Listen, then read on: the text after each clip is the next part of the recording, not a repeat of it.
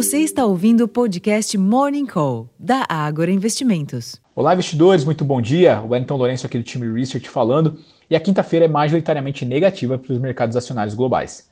Na Europa, dados de atividades mistos com as encomendas à indústria alemã do mês de maio, superando as expectativas, e as vendas no varejo na zona do euro, também em maio, ficando estável e vindo abaixo do avanço esperado de 0,3%, reforçam o entendimento de que os desafios no velho continente para conter a inflação persistem e podem resultar em recessão. Nos Estados Unidos, com as pesquisas ADP e JOLTS de vagas de emprego antecipando o payroll, que será conhecido amanhã, com os mercados ainda reverberando a leitura da ata referente à última reunião de política monetária conhecida na véspera, no qual o documento reforçou a percepção de retomada no ciclo de aperto monetário, de forma que as apostas para novo avanço de 0,25 ponto percentual na reunião de julho se aproximam de 90% de chance, sustentam a cautela nos índices futuros de Nova York nesta manhã.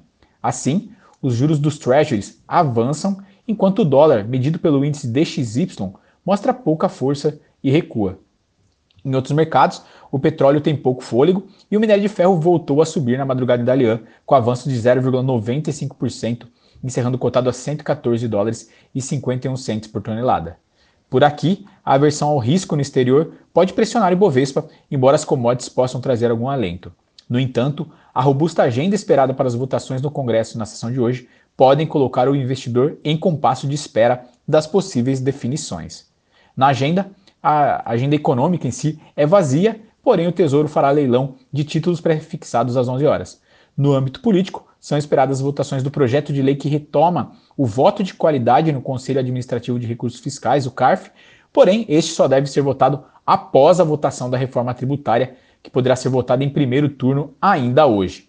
Nos Estados Unidos, por lá são esperados os relatórios de empregos ADP às 9h15 e o JOLTS às 11 horas.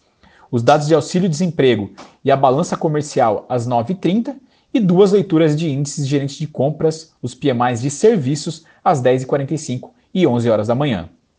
Por fim, na Europa, Joachim Nagel, dirigente do Banco Central Europeu e presidente do Banco Central Alemão, participará de um evento no começo da tarde. Bom, pessoal, esses são os principais destaques para ficarem atento aqui nesta quinta-feira. Eu vou ficando por aqui. Desejo a todos um excelente dia de bons negócios e até a próxima.